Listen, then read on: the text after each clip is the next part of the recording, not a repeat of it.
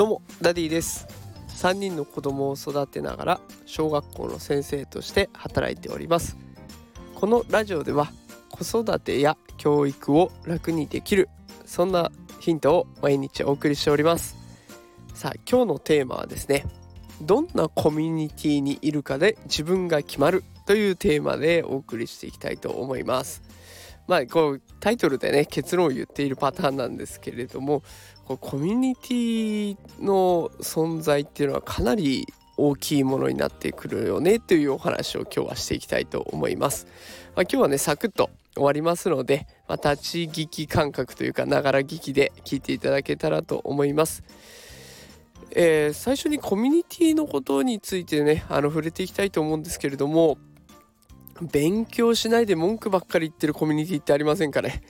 こう周りで文句ばっかり言ってる人。でその文句言ってる人って結構同じように文句言ってる人同士でつるんだりしてませんかね？でそういった人って大抵自分で何か行動したりとか勉強したりとかっていうことすることもなくて現状に不満を抱いてもうなんであいつは分かってくれないんだあいつはこれがおかしいあそこはダメだとかずっと文句ばっかり言ってる。でこの文句ばっかり言ってる連鎖の中に自分が入ってしまっていると自分も同じように文句を言う存在になっちゃうよというところですよね。あの種も交われば赤くなるなんていうことわざありますけれども私もね以前文句ばっかり言っちゃってるグループに入っちゃってたことがあるんですよ。でそうするとその同じグループにいる以上、まあ、ちょっと文句言わないといけないような雰囲気もあるんですよね。そこにいる以上は。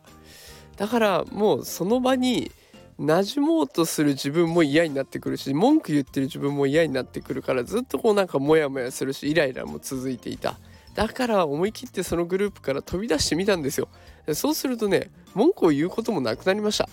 で陰でこうブツブツブツブツ言ってる状態がなくなって心が軽くなるんですよね。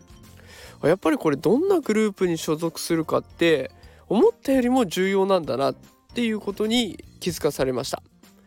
さあ皆さん今自分が所属しているコミュニティどんな人がいっぱいいるでしょうか？何事にも挑戦するグループなのか？新しいことを毛嫌いするグループなのか？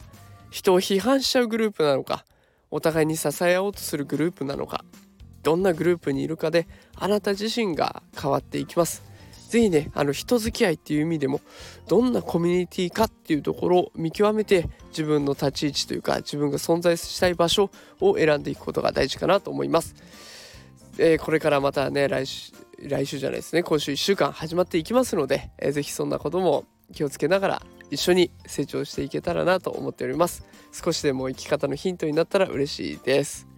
さあこの放送もし気に入っていただきかいただいた方いいねとかコメントいただけると嬉しいです。それも励みになりますので、えー、ぜひよろしくお願いします。それではまた明日夕方5時にお会いしましょう。それではまた明日さようなら。